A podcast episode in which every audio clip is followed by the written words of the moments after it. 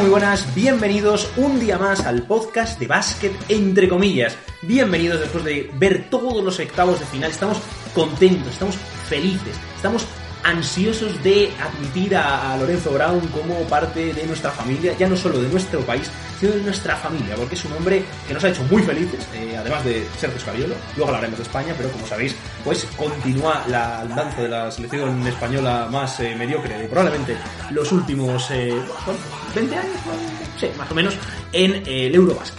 Y estamos muy felices por ello. Eh, también están muy felices eh, porque también continúa su andanza, pero no es en este caso eh, una persona mediocre. ¿Dónde hay Sánchez? ¿Cuál Eh, no conozco Tapiz Sánchez Lazo. Miroslav triste por Serbia. Muy triste Miroslav con selección serbia. Ridículo espantoso contra selección italiana transalpina. Eh, muy mal, hay que ser más campeones. Eh, yo por el contrario estoy muy contento por el partido de donde no se me acordado de Miroslav. Estaba muy triste por lo que ha pasado contra Italia esta tarde. Miroslav, Miroslav. No sé, no sé si tendremos algún invitado más, lo que sí que tenemos es a Mario, pero que. Muy buenas, Miroslav, muy buenas, David. Eh, estamos aquí un, un día más para hablar de estos octavos de final del Eurobasket. Miroslav, Octavos que ya han dado final y que nos permite seguir con España como superviviente en este torneo. Como se suele decir, al final eh, este torneo es difícil, pues vale, de más de, estar ahí sobreviviendo más que de ir ganando. España ya sobrevivió frente a una gran selección lituana. Y además, eh, hay que comentar otra cosa, y es que ha caído, como antes David, una de las favoritas de este torneo, que es la selección serbia, que una vez más ha dejado un poco esa decepción en esa en este en el que partía como un favorito clarísimo llevarse el oro y en el que se va a ir siquiera sin eh, medalla. Eh, puedo entonar el mea culpa, porque yo dije que iba a ganar Serbia. Y ahí fue cuando empezaron a perder. Tú, tú has dicho va a ganar Serbia y a la vez pueden pechear. Entonces, Ya, yo dije que iba a ganar Serbia y también dije en podcast el otro día que tenía curiosidad por este partido porque Serbia era amiga de no dar síntomas de flaqueza y después cuando empezaban los partidos importantes, pechear. Efectivamente, ha pasado. En fin, eh, vamos a comenzar a comentar todos los partidos de, de octavos de final. Vamos a comenzar por orden de horarios. Así que bueno, el primer partido que hemos de comentar es eh, el partido de la jornada. El, el par- el partido de la jornada. El partido de la jornada eh, que enfrentaba a la todopoderosa selección eh, francesa, el cual, pues yo personalmente ya os dije que no me convencía absolutamente nada, con la selección turca. Que, que pues, convencía aún menos. que exactamente, que nos convencía aún menos y que después de esta de este eh, bueno de este bochorno de partido eh, Eh, creo que hemos de decir El que es- partido dio lo que prometía. es un- bochorno contra bochorno. exactamente probablemente es un partido donde el equipo que lo va a ganar no lo quiere ganar es el único partido En ese partido. creo que es el único partido que ni incluso haciendo a propósito todo mal no te sale tan mal y tan esperpéndico como lo pasó a los turcos en ese, en ese Bueno, partido. antes espera un segundo antes perdió Turquía. perdió el Debió perder Francia, pero exactamente justo lo que iba a decir. El que más perdió fue el baloncesto. Exactamente. Vamos, además perdió el baloncesto durante más de 40 minutos. 45 45 minutos. exactamente. Vamos a decir un poco las, las fieles estadísticas que os aseguramos no reflejan la basura que se vivió sobre la cancha del Mercedes-Benz Arena. Em, pista antaño entrenada por, eh, bueno, entrenada, equipo que entrenaba Aito García Reneses tuvo que eh, bajarse a ver esta Ahora barbaridad. Israel González. Exactamente, ahora mismo Israel González, uno de los mejores técnicos de Europa. Bueno, eh, Turquía perdió 86-87 con la selección francesa, cuyos jugadores pues, más destacados fueron, bueno, lo primero, sí, Dios, bueno. Eh, de Turquía, Bueno. vamos a empezar con los jugadores más, más esto de Turquía, que fue Burgan Tuncer, que hizo el partido de su vida con Sí, esos sí. 22 puntos y un magnífico 6 de 10 en triples, yo no al final fue un mucho. jugador que entró por la lesión de Larkin. Sí. Yo no sabía quién era a hasta que empezó a meter triple. y, Es- y de repente pues apareció ahí titular en el partido y fue el mejor de, de Turquía en ese primer partido de cuarto de, de cuarto de final de, de Eurobasket. A mí me gustó mucho eh, Sanli, ahí lo dejo, pero eh, el que no nos gustó fue Chedi Osman, que protagonizó una de las peores jugadas de la, del partido, fallando después de esa antideportiva esos dos tiros libres y ganando de dos, gan- esos dos tiros libres y que acabó con un 4 de 6 de, tiros libres, se habían venido todos los anteriores y justamente falló esos dos, para luego además perdió, eh, no sé si fue el, fue el que perdió el balón. Me suena que sí. No recuerdo. Bueno, no recuerdo. Carece pero- de importancia. Pero carece completamente de importancia porque lo que está claro es que falló esos dos tiros libres, como ya le pasó en el partido de Estados Unidos del Mundial, que al final perderían y que eso les daría un peor enfrentamiento que al final también les acabaron eliminando. Eh, ahora comentamos cosas de Turquía y de Francia en el partido en sí, pero vamos con la selección francesa, en el cual el jugador sin duda más destacado, sobre todo en la segunda parte, fue Rudy Gobert con esos 20 puntos y sobre todo esos 17 rebotes, de los cuales 7 fueron ofensivos y que en la parte final del partido fue completamente imparable eh, para la selección de De Ergin hecho, Ataman. uno de esos rebotes ofensivos fue el que propició que hubiera una prórroga. Exactamente. De esos fallos de Esos, esos rebotes no fueron tan ofensivos como el partido en sí. Por supuesto. Eh, Pero bueno, vamos a hablar un poco del partido si queréis. A ver, evidentemente, creo que es el final más surrealista que hemos visto en la historia. Los dos. O sea, prefiero tanto el final del partido como el final de la prórroga. ¡Oh, qué, Porque qué mal- qué fantasía! Recordemos que el final del partido se les pone a Turquía inmejorable eh, cuando el partido ya lo tiene perdido. De repente parece que lo remontan.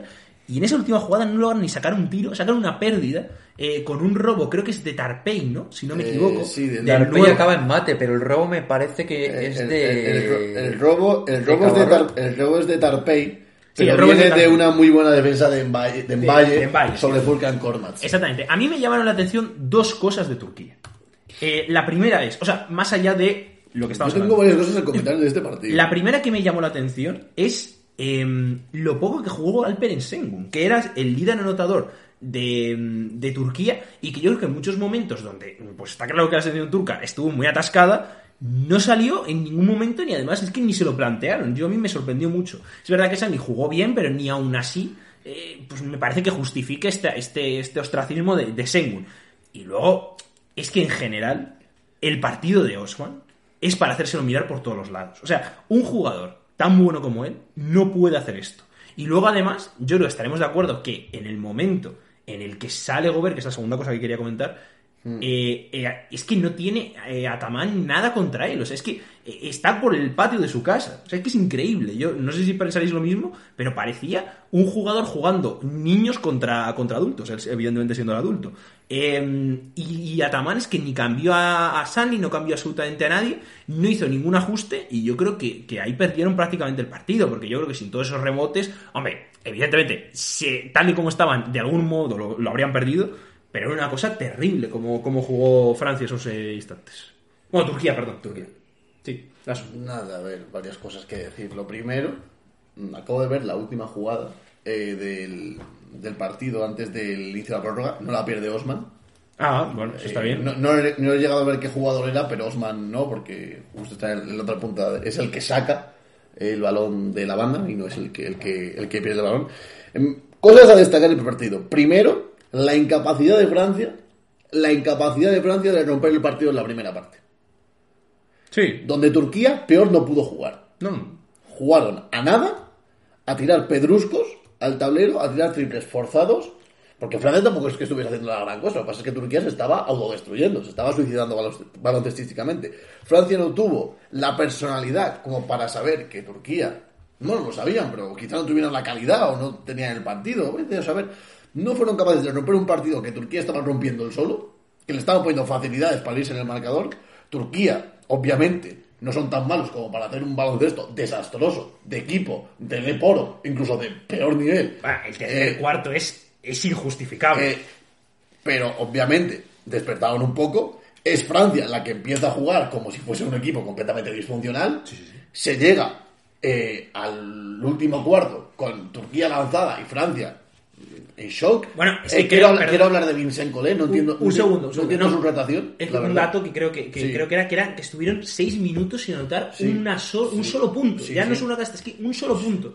Eh, un dato de Vicente Collet tuvo muchas, eh, muchas, muchos problemas en la distribución de balón. No, no, no seré yo capcioso, pero Hortel haciendo horteladas. Eh, lleva todo Eh, el básquet igual. Quiero hacerle un- una apreciación a Vicente Collet, por si nos escucha. Eh, Pansan, em, tienes a Teo Valedor en el banquillo, ¿vale? no está jugando, es bastante mejor que, que Hortel y que, y que no ahora mismo A que ver, yo sinceramente te, te- te doy la razón en pero no sé, Teo Valedor es un tío que juega minutos de calidad en la NBA. De calidad me refiero a minutos, no es un jugador de, de minutos de la basura. A ver, Y yo, lo tienes ahí pues, sacando polvo a las botellas de agua. Yo te voy a decir una cosa. mm, Pensaría lo mismo que tú si no hubiera visto a Teo Maledón jugando a este Eurobasket, que los partidos que ha jugado han sido Luego, terribles. luego tenemos el caso de Fall por delante de Poirier en la rotación. Cosa que Bueno, tampoco es que entiendo porque... Poirier tampoco está nada bien. Pero, pero falta poco y me parece un jugador muy limitado, sinceramente. Pero, pero Fall te permite tener un jugador eh, un poquito más. eh, mm, más contundente para el rebote. Porque Poirier es un jugador que parece más móvil y esa movilidad también le hace a veces estar muy lejos de donde tiene que coger el rebote. Y la verdad, a ver, Fall tampoco es un jugador que me guste en el selección porque al final es un jugador que muchas veces en pista te quita más espacio de lo que te, te puede aportar. Pero es que Poirier tampoco ha sido nada bueno su, su Eurobasket, aunque todavía queda. Porque como dijimos el otro día, al final Francia ha pasado esta ronda sin jugar bien, igual que pasó la fase de grupos, pero algún día creo yo que tendrá que llegar la buena versión de Francia, la que hace un año vimos en esos Juegos Olímpicos que acabaron, no lo olvidemos, como en la mejor selección europea. Eh, más allá de esto, eh, Francia debería haber perdido el partido. Sí. Para mí, me da igual que hayan ganado. Yo me lo tomo como una derrota de Francia y lo voy a analizar como tal. Francia debería estar eliminada del Eurobasket porque este final de partido se juega 100 veces y lo pierde el 99. Pasó la bizarrada del siglo, que es que un jugador NBA que no es Shaquille O'Neal falla dos tiros libres consecutivos, además muy mal tirados, y después se comete la pérdida de balón más tonta de la historia porque lo único que tienen que hacer era coger el balón y esperar que les hiciesen falta. Ya está, es que en Francia iba a hacer falta. Y después, no se ha hablado tanto, muy buena prórroga de Rudy Gobert, todo hay que decirlo, donde dominó la prórroga, pero es que Francia casi le devuelve el favor a Turquía. Iban por delante, tienen antideportiva y posesión, fallan uno de los tiros libres de la antideportiva, Gobert. tiene- Gobert puede pasar, No, no, no es un gran lanzador. eh, pierde la posesión, bueno, más bien la recupera Turquía, porque es verdad que Turquía la, la perdió sola, esta vez la recuperó con una buena defensa. Y en la última jugada, Furkan Kormaz hace una cosa que no entiendo, que es iban perdiendo de uno, intentar jugarse un triple, no le sale bien porque en Valle le, le, le defiende bien y al final acaba perdiendo la bola porque Tarpey lo- está listo. Te voy a decir una cosa, estaban todos en bonus, tira para adentro y sacas algo. Lo primero es por qué en esa jugada un tirador que no sabe votar como Cormac tiene el balón. O sea, esa es mi primera pregunta. Bueno, primero, Pues eh, está hay que recordar que esa jugada se llega después de que Gobert falle los tiros libres. Sí, lo acabo de decir, sí. Sí, pero que me refiero a que al final eso hace que haya un rebote que pille des- desprevenido a la selección turca, que no tiene ni siquiera tiempo para preparar una bueno, acción. claro, pero mi pregunta Pero es ya, pero ¿por una- qué, pero no- aunque, por no, qué aunque no- no tengan tiempo para preparación, Por- estas cosas pero, están que, preparadas pero quedaban entrenamiento. 7 segundos, me parece, cuando falla el segundo tiro libre. Vale, pero escúchame, ¿por qué igualmente? Yo creo que tiene algo más, pero igualmente, ¿por qué tiene, o sea, el que lleva el balón y el que se la juega, además que tiene tiempo para pasar o tal, es un jugador que abier, que es que es un jugador que no se jugar Primero porque el entrenador es Ataman. Bueno, por supuesto, por supuesto. Es que partiendo de esa base. Por eso digo que lo de Gobert en la prórroga no pasa con otro entrenador que no sea Tamán. Bueno, tan, tan mediocre como Tamán, evidentemente. Pero bueno, es que en No fin, olvidemos bicampeón de la Euroliga, pero es no, no, verdad que no por su mérito. Muy superior. no por su mérito. Eh, Bueno, quedan, bueno. quedan 13 segundos cuando falla Claro, el o tiro sea, libre. es- Sí, bueno, hay tiempo, pero es verdad que coge el rebote, supera la primera línea defensiva y luego ya aún así, aún así me parece una pésima toma de decisión de Furkan Es que tampoco hay ningún base en ese momento en vista. Igualmente, repito, pésima toma de decisión de Furkan Kormaz intentar, cuando vas perdiendo de uno, chuscarte un triple. Pero es que es su naturaleza, es que él nunca entra para adentro. Me da igual, estás en bonus. Intenta pasarla, un bloqueo. Es que yo los aclarados nunca los he entendido. Nunca. No, si lo de me, bloqueo- me- me parece una táctica súper ineficaz. No, no, el bloqueo es así y sobre todo, no sé si está en ese momento en, pa- en, en pista Sengun, porque creo que lo metí un poco, yo no me acuerdo si estaba, lo digo. pero que igual es un jugador al que igual, como decía bien David, igual había que meterle dentro del balón en el interior y hubiera ido distinto. Pero bueno, en. Es- estaba en pista Furkan Kormaz. Efectivamente, no, no, no, este no es Sengun, ¿quién es el 24? El 24 o... Te lo digo. Estaba el 24, así estaba Sengun. claro, Ya está. bueno. Eh, Estaba Sengun, estaba eh, Chedi Osman y el 19, que tampoco sé quién es. Bueno, da que es el igual. que perdió el balón. Da igual, eso no hay, no hay ningún problema. Bueno, La... tú tienes no los dorsales. sí, seguramente. Bueno, dicho esto, eh, primera elimina- primer partido lo dejamos Eh, ahí. he dicho lo cual, Sí. si Francia sigue así, Mal. eh, en los cuartos cae. Les va mal, sí. Los cuartos, porque este partido no saben cómo lo han ganado aún. No, les, les va mal, les va Vamos mal. a ver, vamos Y, a y, ver. y, y, y Vincent Collet debe saber cosas muy chungas de la Federación Francesa de Baloncesto para que le siga manteniendo en el puesto, A ver, que- haciendo el ridículo torneo tras torneo. A ver, el año pasado a ver, ya. estuvo a punto de ganar la final de los Qui- Juegos Olímpicos. Los ¿eh? Juegos Olímpicos, Francia hace el ridículo sistemáticamente torneo tras torneo. Hombre, a ver, depende de lo que. A ver, depende de dónde pongamos el. A ver, vamos a ver. Depende de dónde pongamos el esto del ridículo. A mí, ¿Hace ridículo. cuánto que Francia, con la pedazo selección que tiene, no gana un Eurobasket? Claro que a ver, pero para mí una cosa es... O no llegan lejos Eurobásquet. En el suyo llegaron a semifinales, pero es que, bueno, a semifinales, pero es que te ganó una España que comparado con esta es un equipazo, pero era una España un poco disfuncional. A ver, pero para mí... En mi- poco azul y poco más. No, no, pero en mi opinión es que, o sea, más allá de eso, yo creo que Francia, eh, una cosa es decir que vale, que no ha jugado al, al máximo de sus capacidades, lo que se decía el ridículo. O sea, a mí ridículo me parece una palabra muy gorda. A mí Colet es verdad que no me gusta nada como entrenador, pero bueno, por ejemplo, en los Juegos Olímpicos yo le recuerdo varios partidos muy buenos. no, pero- De hecho, pero para- creo para- que fue un para- torneo para- espectacular. para- ganó a Estados Unidos en la fase de grupos y luego ganó a Eslovenia Pero para- en, la- para en las semifinales. Para mí en este están haciendo el ridículo. Bueno, vamos a esperar, vamos a esperar. Que. Francia siempre empieza así. Mario, está, está- ahora mismo, Siempre now, empieza así. en Gerundio están Bueno, haciendo el ridículo. claro, pero digamos lo mismo de Serbia hace, hace dos en- días, en- estaba jugando de lujo. En, en cualquier, Pierde hoy, cual- en cualquier escenario normal, Francia estaría en su casa. Bueno, a ver, también te digo, jugar contra Turquía es un rival muy complicado, no en el sentido de que sean muy buenos, que también lo Una son. Turquía sin, sin- Pero es que Turquía ni siquiera hizo un buen partido. Pero Sí, es que Turquía es un equipo que te eh, hace jugar muy incómodo porque tiene un juego tan anárquico que te contagia de ese juego tan anárquico. Le pasó a España. Pero es que viendo la Que España jugó mucho peor contra Turquía que jugó ayer contra Pero, Lituania. pero es que vi- viendo la primera parte que hizo Turquía, el partido de la partido ganando de 25 al descanso. Es que la primera parte de Turquía es un horror. Por supuesto, pero es un equipo que te contagia ese mal juego, esa mala forma de gestionar los ataques y al final te acabas yendo a ese mismo terreno en el que ellos pues se mueven mejor que tú. Pero bueno, al final yo creo que Francia Para veremos mí- lo que puede dar en, Para mí, right final contra es- Italia. Está, está haciendo un Eurobásquet desastroso. A ver, no diría tanto, no, está- no está jugando muy bien, pero Desastroso. al final yo creo que Francia es un equipo que tampoco es el equipo más regular, pero el que va sumando victorias. Vamos a esperar a cuando caiga, que probablemente Es que- caiga es- es que la- la pronto, es pero que vamos a cuando ver. caiga, La cosa es que el análisis este debería ser como si Francia hubiese caído. Porque es que habrían caído en un escenario completamente normal. La selección estaría fuera. Estaría fuera.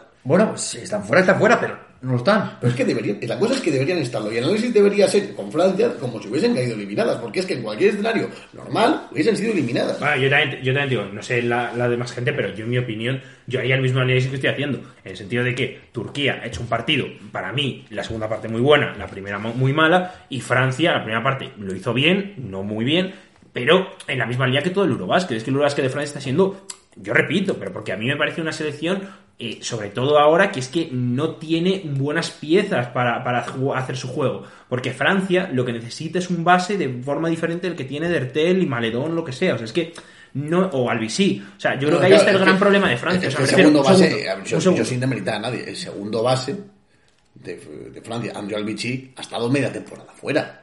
Pero no, no, pero ya no partiendo de eso, yo digo que es que por, a mí no me parece que no es tanto Colet, no sé qué, no sé cuánto, sino que la propia concepción de la plantilla, y es un poco lo que os decía antes, a mí me parece que es mala, y por eso os decía Es principio del verdad que que no, jugadores, ¿eh? que no me gustaba Claro, nada. Pero, pero es que Colé no sabe configurar plantillas. Faltan Sí, de es Coló que- y falta Batum. Las- Son dos jugadores. Y se ha dejado a Cordinier fuera, se ha dejado a Bueno, Tiriquina bueno, fuera. bueno, Yo no perfectamente lo entiendo. No es Maradona.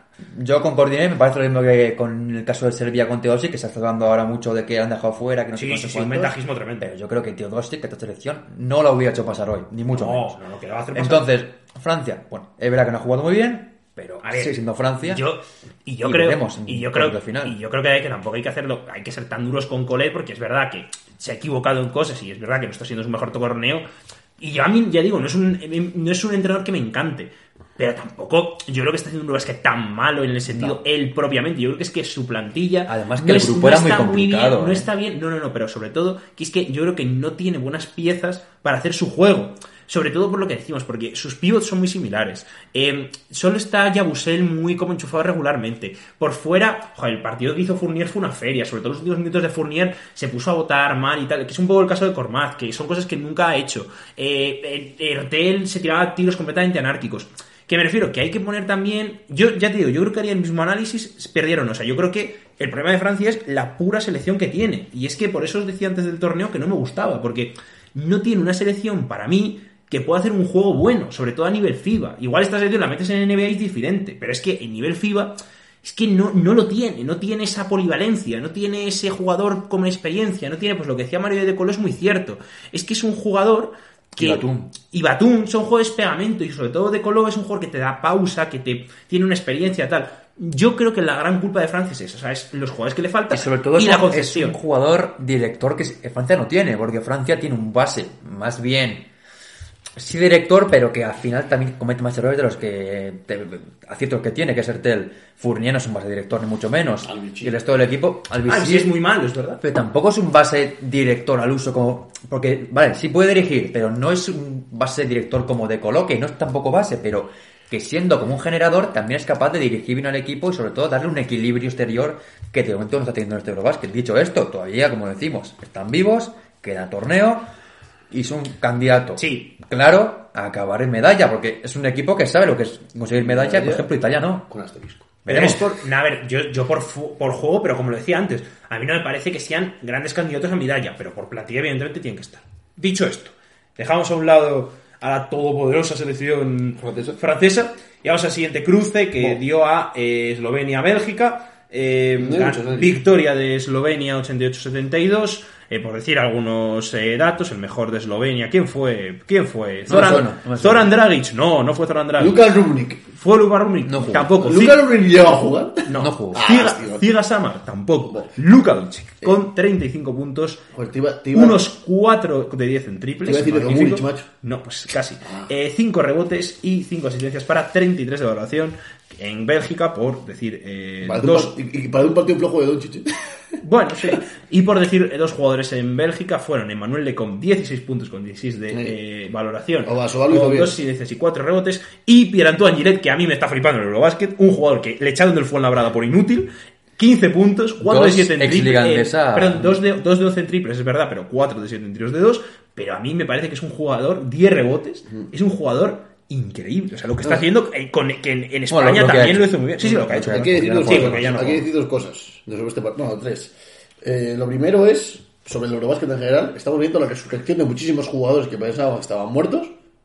Como por ejemplo Pierre Antoine Gillet, una cosa No, tremenda. pero Gile Eh. siempre con selección da un nivel que luego no da con su equipo, pero con muchos otros jugadores. O, por ejemplo, Slaughter. Eh, después, eh, más cosas. Eh, un aplauso enorme a la selección belga en este Eurobasket. Han hecho un papelazo. Han pasado de grupos, yo creo, cuando nadie lo esperábamos. Por lo menos los que están aquí Hombre, ya se puede esperar, pero no quizá que tiran tanta guerra como han dado. Y, y después le han ganado a España, Sí. que no es fácil. Y le aguantaron a, a Eslovenia hasta el último cuarto. De hecho, en el último cuarto llegaron a ponerse por delante 61-60. Así que enhorabuena a la selección belga porque han hecho un papel más que digno. Es verdad que, Bel- que yo creo que Eslovenia ha estado un poco sesteando y cuando vieron los orejas al lobo con ese 61-60 apretaron el acelerador y no hubo nada que hacer. El último cuarto es un parcial terrible de la selección eh, eslovena. Pero muy bien Bélgica, un equipo muy bien construido, muy bien trabajado y que ha competido la mayoría de partidos. Así que nada, enhorabuena a la selección belga que, bueno, que, que ha hecho un buen Eurobasket, la verdad, que se pone con la cabeza muy alta. Y sobre todo han sido fieles a su estilo, porque jugando contra Eslovenia podían haber intentado parar a Doncic, podían haber intentado cambiar la forma de jugar y no lo hicieron. Hicieron su juego habitual, es decir, un juego muy eh, rápido, vertiginoso, contraataques, transiciones, sobre todo un juego bueno con jugadores como Obaso Han, que es un atleta en la pista, pues evidentemente te lo permite. Y luego también ha hecho muy bien Eurobasket. bueno, jugador que ya se dio a conocer en este Eurobasket, aunque verá que la gente lo conocía de antes, pero ahora se está dando a conocer más de cara a esta temporada, donde lo veremos en el Asbel Villerban. Y es un jugador muy perfiles de Villerban, por cierto. Y lo que hemos visto de él en este Eurobasket, pues ha sido muy buena carta de presentación. Al final, Bélgica, eh, al igual que Grecia, igual que Serbia, al igual que Grecia, eh, que, hay la otra selección, eh, España, nos, nos hicieron un muy buen partido. Pero eh, Eslovenia sí que supo despertar a tiempo, sobre todo con un gran último cuarto. Al final Eslovenia creo que es el equipo que cuando se pone a defender y atacar es el mejor para mí de este campeonato y además tiene al, al jugador que ya hemos visto que es más decisivo en FIBA, que, que es Luka Doncic. Y luego además tiene un equipo que le acompaña. Yo antes hablábamos fuera de, de micro con, con David y tal, que decía que el equipo de Eslovenia del año pasado era mejor que este. Para mí no, porque creo que al final la aportación que te puede dar eh, Goran Dragic, aunque no sea el Goran Dragic del Eurobasket 2017, sigue siendo un jugador muy importante. Aparte, está eh, jugadores también como Edo Muric, un año más veterano, Chanchar lo mismo, eh, Prepelic también te puede aportar esos puntos, Mike Toby todavía no está a nivel de los Juegos Olímpicos, pero es un jugador que eh, de días señalados es un jugador muy bueno. No un jugador muy regular, pero cuando tiene el día es un día espectacular. Y luego aparte jugadores como Stolan Dragic, eh, como Blasis, que bueno, no son jugadores que a lo mejor te van a meter un punto, en un partido 20 puntos, pero sí que son esos pegamentos, esos jugadores que defendiendo a rivales pueden ser claves, un poco como por ejemplo ha sido Alberto Díaz con, con España. Y que luego hay que decir un par de cosas más. La primera del Eurobasket, la segunda concretamente de Eslovenia. La primera es que hemos tenido unos octavos de final para lo que se esperaba muy competidos, casi todos los partidos. Y la selección eslovena es la que, a pesar del- de que Bélgica, como bien digo, se puso por delante en el último cuarto, es la selección que mejor ha sacado su partido adelante en estos octavos de final. Sí, no la que mejor ha jugado, porque yo creo que la, Sí, la pero- que mejor ha jugado la vamos a ver después, que en mi opinión ha sido la que mejor, aunque luego el marcador no lo refleja, para mí ha sido la que mejor ha jugado, pero vamos a, a ver, esta Eslovenia iba a encontrarse en el camino con Serbia en semifinales, ahora no va a ser así, puede ser Francia, puede ser eh, Italia. Italia. si lo van a superar en, la, en los cuartos de final a una Polonia, que luego hablaremos de ella, que bueno, Sería lo normal. Sería lo normal, pero vamos a ver Polonia porque tiene armas para competir la Eslovenia, sobre todo tiene algo que no tiene, por ejemplo, Francia o que Italia, que eh, no tiene presión, porque Polonia ha llegado hasta donde tenía que llegar. Ya Italia o Francia eh, no contaban a lo mejor con quedarse sin Serbia por ese camino y ahora se sale una oportunidad de llegar a semifinales y pelear por medalla que no se esperaban. Eh, bueno, a ver, ay, yo sí, sin demeritar a, a Eslovenia, pero Eslovenia tiene una autopista a semifinales. Bueno, veremos, ¿eh? Tiene Silencio más- relativo. No, no, es que a tiene cuatro más fácil de todas las selecciones. Es que iba a ser lo mismo con Italia, que ha hecho una más bien una fase, y vamos a ver Polonia, hombre, no es un equipazo, pero si le da Ponitka por defender a Doncic, vamos a ver. Bueno, Bonitka. Bueno, luego la Pues Ponitka, nivel Es- es- eh, no, no, perdón. Bonitka es lo más cercano a Michael Jordan que se ha visto en este. En este perdón, a- bueno. a, Michael Jordan, no, no, perdón, perdón. Perdón. no, no, no, no, Ah, perdón, vale. perdón. Y sin, y sin broma, ¿eh? a LeBron James, que he visto en mi vida. No, no, lo juro. En este Eurobasket. Es que, es que es increíble. Luego lo comento, pero de Bonitka Bueno, yo he visto, he visto creo que tres partidos de Polonia y los tres es que es LeBron James. Pero bueno, vamos a seguir con el siguiente Yo- partido, que hay que... Creo que es hora de, Vamos a dinamizar. de hablar de, No, no, no. Del partido que parece menos a- más apretado de todos, pero que realmente no lo fue. porque- Bueno, yo creo que sí, ¿eh? A ver, hubo A momentos, yo realmente la primera parte es que no Sí, la primera parte no. Pero bueno, vamos primero a decir los datos. el partido que más Primero he visto decimos los datos. Primero decimos los datos y luego nos metemos con críticas, eh, problemas y eh, valoraciones. Eh, ganó, eh, iba a decir ganó Germania, cuidado con Germania. Ganó, Ganó el primer Rage, el segundo o el tercero. eh, Germania, que, que sabéis que era la capital que quería montar Hitler. Ganó. Bueno, dicho esto, Ganó. no, ganó Alemania. Ganó Prusia. Ganó Prusia, exactamente, ganó eh, la Federación de Baloncesto de Prusia, ganó Alemania 85-79 a la selección de Montenegro, en los cuales, bueno, vamos a decir datos de gente que lo hizo muy bien. En la selección alemana, mejor. sin duda, yo creo que el mejor fue Dennis Schroeder, que hizo un partido increíble. Yo creo que además en Bueno. todos los aspectos. Bueno, Mario no le convence nada nunca. Mario- sabes que a Mario le gusta que le No, es que, a ver, Vale. me, me ha parecido que Roder, eh, también lo ha comentado el comentarista del partido, que al final no se da cuenta de lo Sí. bueno que es muchas veces lo y hace tú. cosas que no toca. Pero bueno, antes de continuar, luego quiero que hables de Montenegro, que antes de decir los puntos, diga los minutos de cada jugador, que es lo que me parece más novedoso. Porque me pareció ayer que vimos una rotación eh, orenga. Sí, la verdad es que sí. Eso es verdad.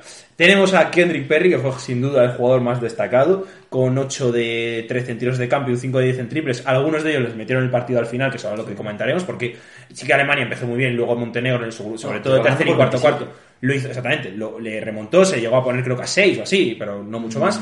Em, Cinco. O cinco, o cinco, cinco, sí.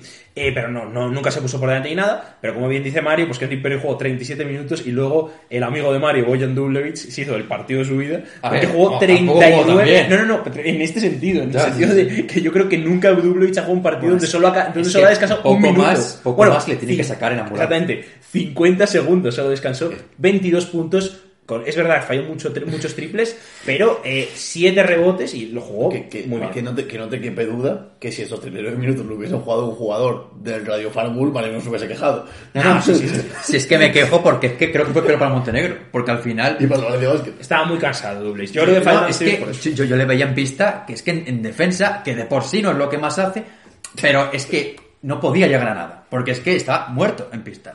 Evidentemente los triples, cuando estuvo fresco un poco los metió, luego ya pues, no, te, no le daba para tanto. Pero en defensa, yo creo que hubiera sido más inteligente meter más minutos a Radovic de 5 que a Dulovic, porque es que Dulovic, por muy bueno que sea en ataque, en defensa te restaba más de lo que te aportaba, porque es que has llegado muerto a este, a este partido y más muerto acabó después de él. Luego, aparte, Montenegro, un equipo eh, que llegó al partido en el tercer cuarto, porque Sí, salió sí, sí. Ah, ese fue su problema. Sí, en la segunda parte fuera fue muy bien. completamente, en defensa no se metía, no entraba a los triples, no jugaba nada. Claro, ha sido muy complicado ante una Alemania que se creció muchísimo y que luego pues sí que tuvo un poco ese susto en el cuerpo después de ver cómo de 27 puntos que tenían se llegó a poner rápidamente a, a 8, me parece que Sí, fue. A- a- hubo a 5 Sí, pero, pero, una pérdida. pero el que- partido creo que fue de más o menos un 12-0 o una cosa así. eh, en una pérdida, ha habido un poco de debate, para mí se soluciona rápido. Pierde Alemania el balón perdiendo de 7. Eh, menos creo que era. No, de ¿eh? 7. De 7.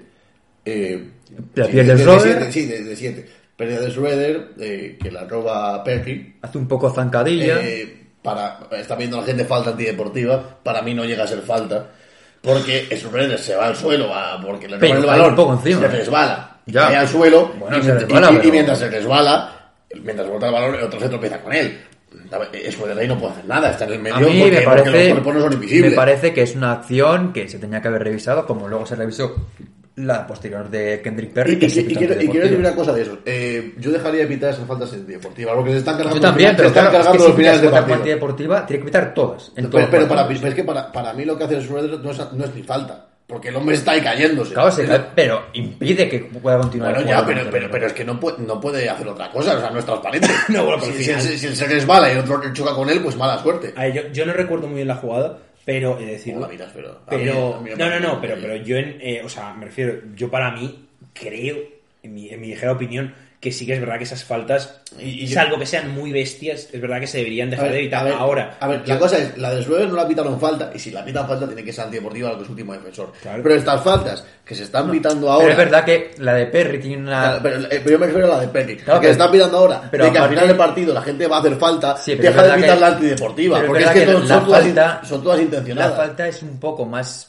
mm, por parte de Perry, más estúpida, porque al final se le queda agarrando después de haber Sí, quitado la esa- falta. Bueno, pero me, me da al igual. final- me, me- me da al igual. Es- era esas faltas, bueno. eh, alguien se tiene que reunir. Porque es que quitan la emoción a los partidos. Sí, es no. que las quitan completamente. No, además en nuestro básquet lo están, lo están pitando más de lo habitual. Y, y cualquier, y es que cualquier equipo que esté en esa, en esa situación, la falta que hace es, es intencionada. Obviamente vas a, a frenar el juego para que tire tiros libres. Porque si no pierdes. De Claro. todas maneras, quería hacer otro- tus últimos apuntes. Primero, señalar a, a la supuesta estrella de este equipo, que para mí debería ser Marcos Simonovic, el jugador de los Bulls, Sí, sí, sí. que no lo ha sido en todo el torneo.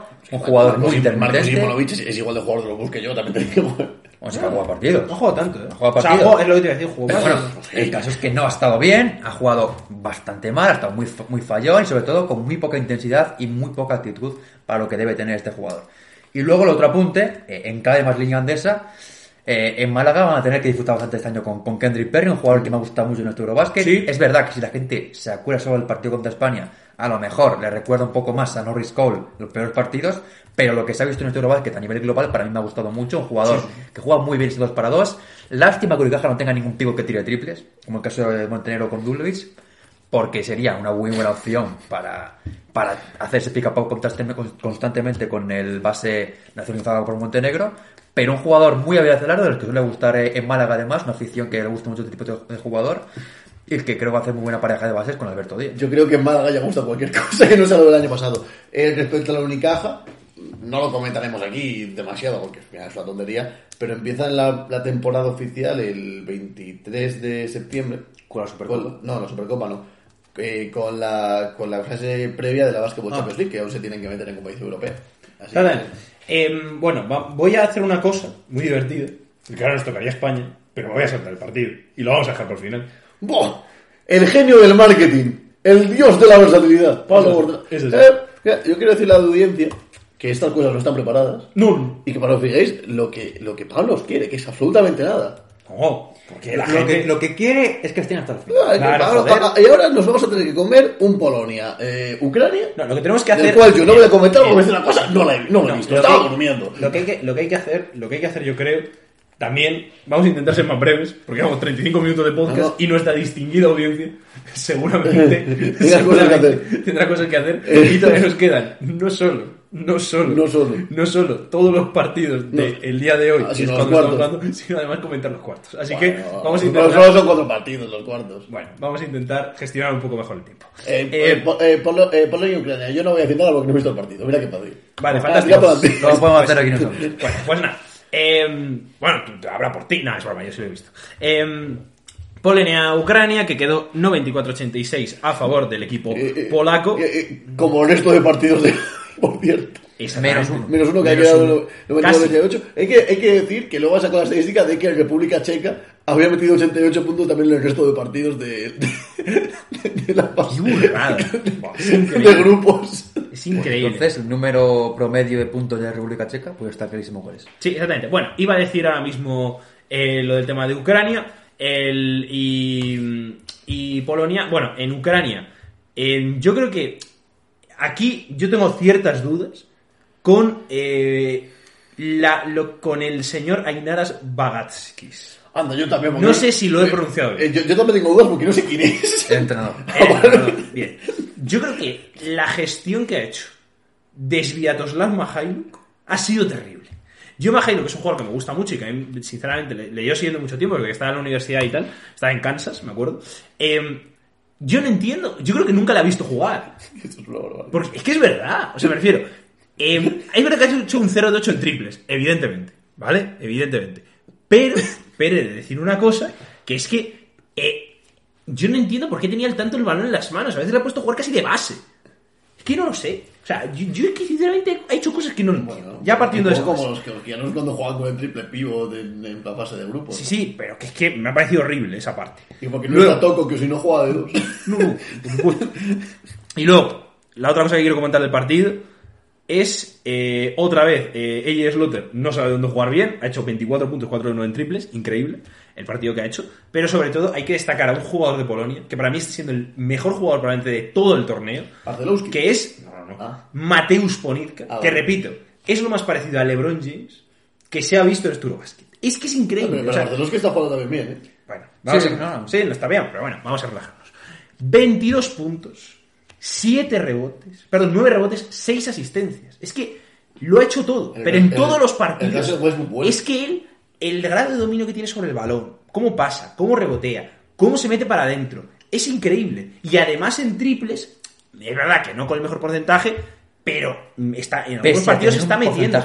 de por sí en su Muy carrera malo. siempre muy malo. Es Muy, muy malo, el muy, muy triple malo. es Sí, sí, sí. su peor arma. No, sí, eh, sin duda este y a jugador. veces lo explota demasiado. Exactamente, sin, Para mal, pero bueno. sin triple, yo creo que este jugador, perdón, con triples estaría en otro sitio de donde está. ev- Evidentemente no estaría eh, a prueba tres meses en el Rey Omi. Exactamente. Pero exactamente. Bueno, que a ver, que yo creo que eso tampoco refleja muy bien la calidad de jugador que es. ¿eh? Bueno, al final no es más eso, sino un poco también el tema del verano que ha tenido, que lleva sin jugar desde hace tiempo. sí, no, claro, claro, por el tema de Zenit. Sí, y es complicado, Zenit, pero bueno, claro. yo Pero creo sí, que al final eh, acabará la temporada en alguna Euroliga, porque Sí. tres meses solo firmado, pues yo creo que acabará en algún equipo que necesite un jugador en esa posición, pero en el caso que al final de este partido, pues ha sido un jugador muy importante, como siempre lo es Ponitka con la selección polaca. Sí, pero es que es increíble y es que está a un nivel que yo no Es que es el líder, es que es el líder Claro, del claro, equipo. claro, luego, esa parte también le permite a Slaughter ser un poco más el ejecutor, el anotador, y hoy lo ha sido muy bien. Y luego, Balcerovski, otro jugador muy importante también para la selección Sí, sí, sí, polaca, y otro nombre que se habla menos, pero a mí me pareció muy importante, sobre todo los tipos de la esquina, eh, el jugador número 3, eh, Sokolowski, un jugador que evidentemente no es el más estético del mundo, no es el que más te va a gustar ver un partido suyo, Ha hecho partidos pero muy clave, es un jugador que aporta bastante. No, tanto no, pero. Y que en una hipotética, bueno, hipotética no, porque ya es así, una cuarto de final contra Eslovenia, pues vamos a ver lo que puede aportar. Próximamente el Buduknost. Y luego hay que hablar también un poco de, de Ucrania. Eh, han perdido porque al final eh, han querido ganar el partido muchas veces muy pronto. En el último cuarto, estando de 5 puntos, 6 puntos, han empezado a, meter, a tirar triples, no meterlos porque si Sí, los sí, sí. metido no estarían eliminados. Han empezado a fallar triples y de esa manera pues han acabado pues fuera del torneo.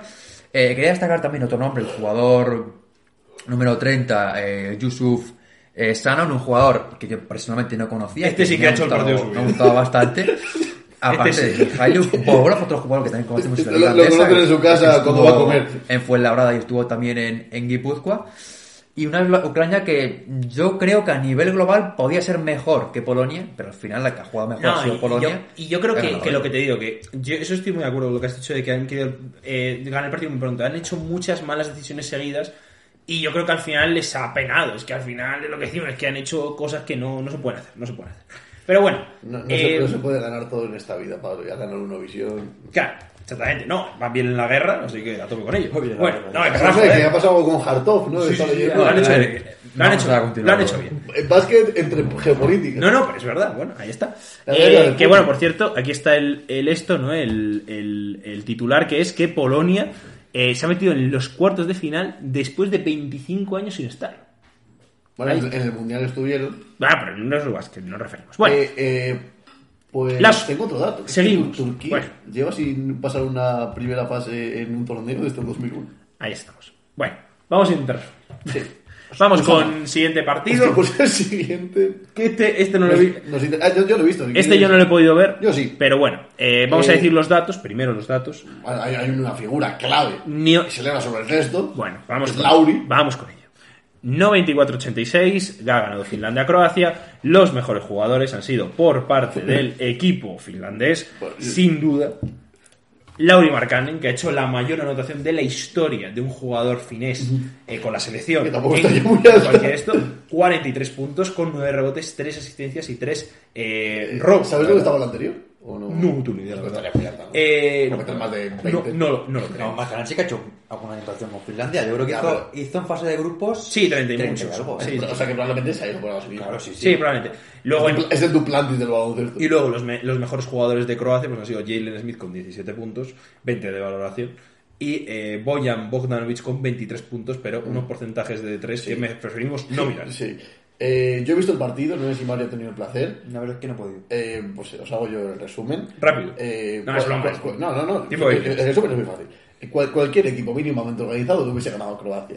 Croacia ha jugado muy mal, ha estado ahí porque Croacia tiene un buen equipo y a calidad individual es una de las mejores plantillas de Eurobasket. Eh, Bogdanovic, como bien ha dicho Pablo, esos 23 puntos son un poco irreales.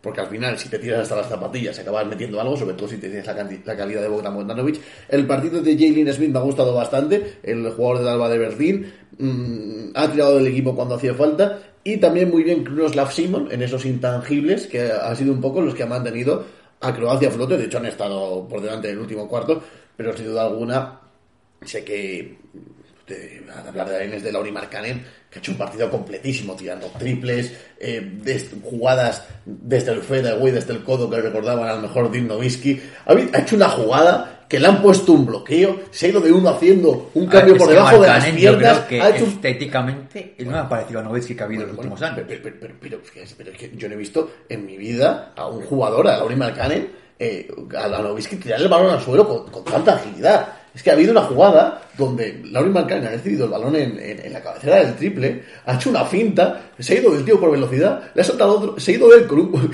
con un movimiento pasando balón bajo las piernas, ha, tirado el balón muy adelante y como dio una primera zancada portentosa, ha pillado el balón y ha hecho un mate en la cara del, que estaba ahí protegiendo la pintura. O sea, ha humillado a toda la selección croata, eh, ha hecho un partido completísimo, muy difícil que se vuelva a repetir contra España. Es un jugador diferencial en baloncesto FIBA, pero que no es Luka Doncic. Eh, no creo que meta 43 puntos en dos partidos seguidos.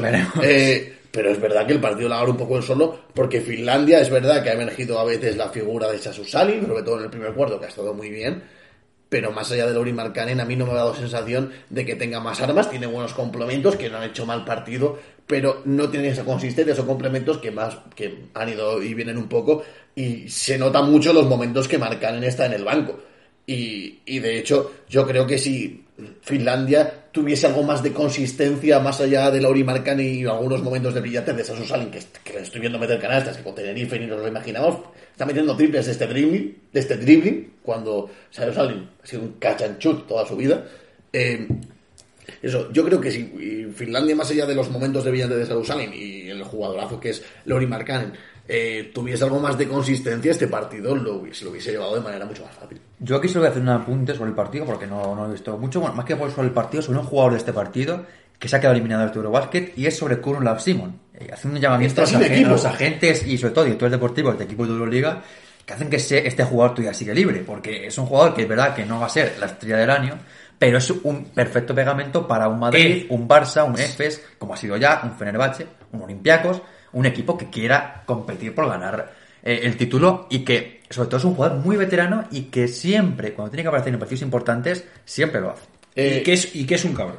y, y- y otra cosa, y otra cosa, eh, Darío Saric me replantaría lo de retirarme del baloncesto profesional. Al Obradoiro, Porque el, pa- el partido que ha hecho hoy, Convendría el el partido que ha hecho hoy no es digno de un jugador de baloncesto No, directamente. no, no, y que Croacia lleva un... O sea, yo no he visto el partido, pero, pero vamos, me cuadra todo porque lo de Croacia viene siendo eh, horrible durante demasiado tiempo. Pero eso, Croacia se ha mantenido en el partido por calidad individual, Sí, no, por, sí. no por otra cosa. No sé si tú- Y ha habido un momento que no han defendido del todo mal, pero bueno, es que Loris Marcanen les ha hecho un roto. Bueno, vamos con el siguiente partido. Oh, nos, queda- nos oh, quedan ya solo tres. Oh. Vamos a intentar ir medianamente No, rápido, aunque en este Pa- Pablo, deberíamos... Nos quedan siete. No, vamos no comentar largo y tendido. Vamos con ello. Venga. Eh, Serbia ha ganado... Perdón. Sí, sí, sí, ya me, me hubiese gustado a mí, Pablo. Eh, Miroslav muy triste. Sí. Tristísimo, Miroslav. me hace triste porque... Miroslav que de repente se ha ido un poco a Marruecos de vacaciones. ¿eh? La peor, porque, la pe- porque eh, lo peor, la frase esta de no siempre lo peor es cierto, pues para Serbia siempre lo peor es cierto. Yo ya, yo ya, yo ya no me, me dejé entrever de, de estos tíos nunca dan síntomas Después de decir que iban a ganar el campeonato. Sí, yo dije, pero cuidado, porque estos tipos nunca dan síntomas de que están mal y luego llegan los, llegan los cruces y, y a su casa. La es la única persona que puede decir que puede ganar el campeonato de una selección que dice que probablemente vaya Eh, eliminada por y sorpresa. así nunca me equivoco, macho. Fíjate que listo soy. Eso es muy cierto. Bueno, dicho esto, em, el teóricamente superior equipo de Serbia perdió contra Italia, la Italia de Fontecchio. Y Pozseco. La- la- exactamente. Y Bueno, de mi padre Pozseco. Bueno, en Serbia, bueno, lo único salvable, o lo poco salvable, Jokic. es Jokic con esos 32 puntos, aunque ahora hablaremos de largo y tendido de, de este jugador, eh, con esos De- 13 es el rebotes único. y 4 asistencias, y eh, Basile Micic, que para mí es un partido lamentable, Bueno. pero bueno, ha metido 16 puntos, con ese glorioso 1 de 8 en Claro. triples que seguro que Ah, lo han agradecido sus Han compañeros. metido 16 puntos, pero, pero Bogdanovich también ha metido 23. Exactamente. Y en Italia hay un jugador yo- que, vamos, que sobresale por encima de todo. Hay que hablar del jugador que no pasó las pruebas médicas con Unicaja de Málaga. Exactamente. Marco Spisu, que con Italia siempre juega bien. Hizo un 6 de 9 triples. No, no, no, con Italia siempre juega bien, pero lo de ha Y con increíble. Luis Kazan también lo hizo. Ha tenido, ha tenido, pero ha tenido el partido, yo creo que El Stephen Curry de la, de la ha Toscana. tenido, el, mía. ha tenido el partido de su vida. O sea, di Joder. 22 puntos, 6 de 9 en triples, 4, perdón, 6 asistencias, 29 valoraciones. Es un jugador que a mí personalmente me gusta mucho, pero que yo creo que es que él solo ha remontado el partido. Es que se ha metido en el tercer cuarto Sí, sí, meter sí. triples, uno tras otro. Ha metido que tres seguidos. Ta- También es, Y ha sido increíble. también es verdad con la inestimable ayuda de la rotación de No, la defensa serbia. Eso ahora lo hablaremos, pero ha sido increíble.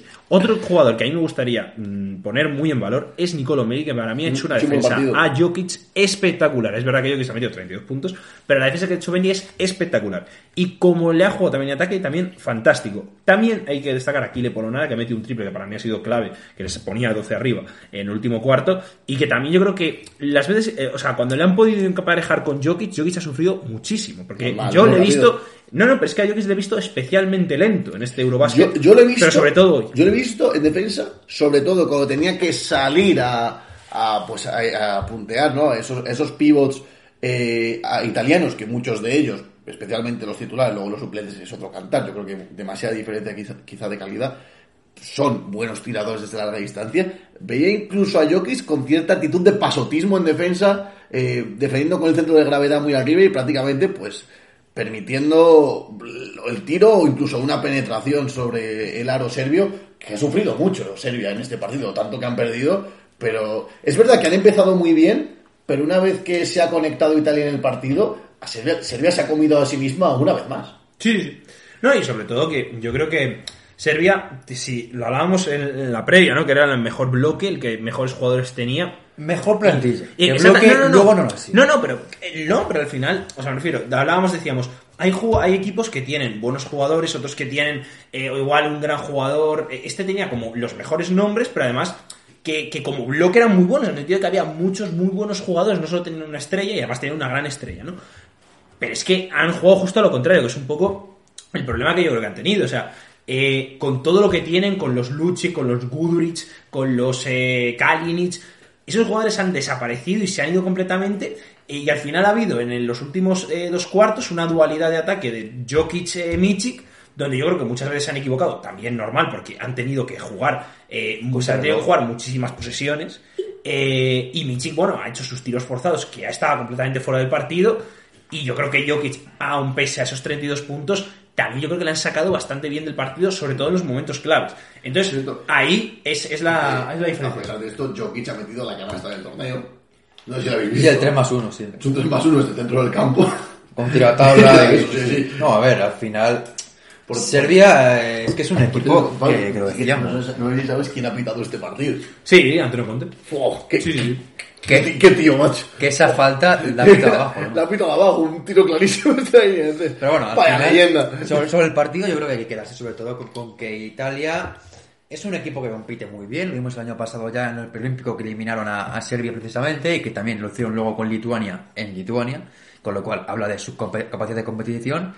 Y luego al final están muy bien trabajados. Es una selección sin grandísimos nombres porque quizá la baja de Bellinelli, de, de, de Gallinari les ha hecho llegar como más outsiders y como más... eh, desconocidos, por así decirlo, con menos nombres, más Sí, con menos bloque. expectativas. Sí, pero sobre todo eh, con, con más eh, hombres y menos nombres, porque al final yo creo que el trabajo de Pocheco con jugadores como Fontecchio, como como Spisu, Meli y también por supuesto jugadores que han tenido momentos al final importantes como ha sido Payola.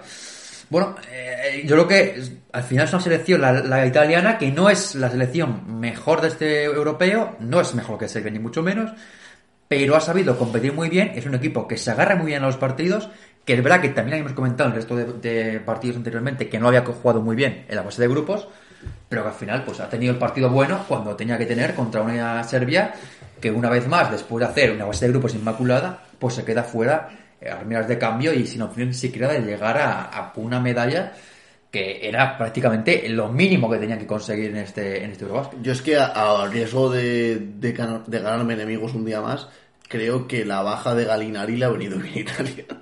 No, a ver, yo, yo creo que como, no, pero no, porque Gallinari tampoco es un jugador que tenía igual tanto protagonismo como antes. Bueno, pero ya, es un pero- jugador, no sé si Pero es creo un que- que jugador que bien vamos a defender de esta manera. Pero, con- pero creo que le ha No, venido hoy, para, sí, para dar el resta. paso para que por fin esta sea la Italia de Fontecchio y no la Italia de Fontecchio y Galinari. Porque Sí, es sí. un poco ahí de pegote, mándame balón a mí. Sí, tío. no, no, no. Y yo sobre todo, para, para acabar, yo creo- me, me ha sorprendido mucho que una selección tan buena defensivamente como debería ser Serbia, no solo por jugadores, sino por el entrenador que tiene, que al final es un, un entrenador eminentemente defensivo, ha hecho uno de los, una de las peores series defensivas de, yo creo que de la historia del baloncesto, en el sentido de, con lo buenos que son, que son esos triples liberados de Spisu, donde no ha ido a puntear nadie, que con dos bloqueos les han roto absolutamente toda la defensa. es que yo he Es que visto yo he se ha visto el- como el- rival a sí mismo solo. No ha visto al rival Y, que tenía delante. y yo, yo he visto sinceramente en el lenguaje corporal de los jugadores serbios que, que no querían lo que se estaba diciendo Pesic. ¿eh? Los Es que Pesic es un entrenador que siempre se le ha achacado esto, que es un entrenador muy bueno para equipos mediocres que hace funcionar muy bien, pero los equipos buenos no sabe sacar todo el potencial que tienen y en este caso Yo digo que no se impone sobre la, los grandes egos que tiene. que. Bueno, cuando, cuando ganó, cuando ganó él esto con, con la Euroliga con el Barça, era un equipo con muchos egos y muchos buenos jugadores. ¿eh? Ya, pero no es lo mismo el Pesic de ahora que el Pesic con 70 años. No, no, sí, puede ser, puede ser, puede ser. Puede ser. Y más que una selección que al final es que no la puedes hacer a tu, a tu imagen y semejanza. Es una selección, es decir, Sí, los eso- mejores dos de jugadores que tienes. Yo creo que eso es, eso es un poco más lo del tema de Pesi, que yo creo que es un jugador, un, un entrenador, y eso es- yo creo que es cierto, que necesita jugadores muy concretos para llevar su idea yo- de juego. yo- Cuando no los tiene, es muy difícil para él, yo creo que adaptarse. Lo hablamos también con el Barça en Yo, esta última temporada. yo- riesgos de ganarme enemigos otra vez. Entrenadores como Pesic, como, como el amigo Popovich. Esa gente tendría que estar en su casa disfrutando de sus nietos. Y no tendría que estar en Alemania jugando en los, entrenando en los octavos de final. Pesic tiene 73 años. El problema de Pesic es que debería 73. jubilarse, tío. Pero por el bien de su salud también y por el bien de todos. O sea, Pesic, o sea, de o sea, todos. habría, habría que poner una edad de jubilación. Esa gente no puede seguir entrando al baloncesto. ¿Qué es si lo que ellos quieren? Claro, que que quiera, 73 ¿no? años, Mario, por favor. ¿Tú ves a alguien trabajando con 73 años que no sea piqueras? Eh, Pero trabaja por amor al arte. Hombre, no, A por amor cobra. no, porque le pagarán, pero... Cobra, pero al final trabaja porque él a, a mí quiere. me parece que, esta gente- que, que- que debería retirarse, porque hay que darle paso a gente nueva, con ideas más frescas, que hubiese metido a Pesi, que es un tío de la vieja escuela y que al final pasa lo que. No, yo tampoco, la verdad. De acuerdo. Si, O sea, me refiero ahí. si has caído a 73 años entrenando, ¿vas a decir que ponga mejor a Orenga que más joven? No, pues ya está. No sé, a mí Pesic yo creo que el problema no es su edad, es que pues, pues, tiene la capacidad que tiene. Pero bueno, dicho esto. Eh, último partido antes del de España, que no se me olvida, que Es es que no tiene 61. ese eh, República Checa Le cambiamos por Orenga, ¿no? Por- por Re- más joven. República Checa, Grecia. República Checa, Grecia. Pedro Carlos, ¿eh? Venga, ah, vamos a decir nombres antes de empezar a comentar el partido de la República Checa. Por Diego Ocampo. Venga, que sí. Como total, no llevamos casi una hora de programa, vamos con ello. Bah, increíble. Ah, pues, Bueno, pues un buen partido de la República Checa. Sí, No, por la eh, coña. sí, Grecia 94, República Checa 88. Eh, los mejores jugadores, bueno, eh, aquí la, la gloriosa... Eh, voy a dar un nombre por encima del resto. Larinzakis. Bueno, vamos a ver. Yo eh, eh, me encanta, o sea, todos los partidos. Por favor, primero los datos, luego las opiniones. Pues. Bueno, eh, ya Antetokounmpo que ha metido 27 puntos, eh, ha hecho un 2 de 8 en triples, pero ha metido uno importantísimo. Eh, 10 rebotes, 5 eh, asistencias para 30 de valoración. Gran partido por su parte. Eh, y en la República Checa, sobre todo, ha destacado el nombre de Jan Vesely, que pese a sus problemas de faltas, ha hecho esos 21 puntos con. con ah, no, solo 3 rebotes, que que me cogido más rebotes. Y bueno, también ha destacado un jugador como el señor Voltiech Hruban. Bueno, Gruban, madre mía. Con Vaya, leyenda del Uruguay que se ha convertido en mi jugador favorito, macho. Con esos 17 puntos y esos 3 de 6 en triples, algunos Gruban- muy importantes. Gruban parecía un jugador de baloncesto de verdad. He ido a mirar dónde militaba ese señor y ha fichado por los London Lions, macho. Vaya leyenda del Uruguay, qué típico jugador que no lo, jugaba en el Limburg el año pasado. Típico jugador que no sabe lo que es una pelota y de repente se convierte en Clay Thompson. Vaya leyenda, ya me cae bien. Sí. Soy su fan número uno, Gruban. Los. Lions, que aquí le faltamos continuamente, pero que tiene un equipo que esta temporada, ojito. ¿eh? Buah, y, y también, Sí, sí, no tiene mal Y, también tienen a, a nuestro amigo. Bueno. ¿Cómo se llama el, el pivo de la 70 rebotes? Se me ha ido. Ovisoko. Ovisoko, madre mía. Pero hoy bueno, pero que pivo. Claro, bueno, pero a un nivel, a un nivel, eh, El pivote es Costa Cofus. a un nivel, Oh, es verdad. a un nivel Eurocup puede ir mejor. Pero Se me bueno, había olvidado. Bueno, ¿Qué, por, co- qué costa cómo estamos en ese equipo? por favor. Vaya equipo, macho. Centrémonos en el partido. ¿Cómo lo vamos a disfrutar? Eh, a mí la verdad, eh, como dice Lasso, eh, bueno, luego te dejo hablar de Nanisakis, pero a mí me parece que sí que es verdad que es el jugador que ha puesto igual más carácter y cuando estaba eh, Chequia por delante es el que le ha, eh, le ha imprimido ese carácter, pero a mí yo sinceramente creo que República Checa, hombre, no pierden el partido ellos, pero yo creo que se ve claramente cuando un equipo le falta un punto para estar aquí, que ese punto es Satoransky, evidentemente, porque con Satoransky sin lesionar, este Eurobasket probablemente hubiera sido distinto y este partido hubiera sido distinto, porque no estaba claro, estaba claro que este partido, eh, este partido de Grecia no ha jugado para mí bien, y yo creo que lo que ha pasado es que República Checa jugando mucho mejor, le ha faltado ese jugador, y, y, por ejemplo, Vesely cuando estaban fuera por faltas y todo,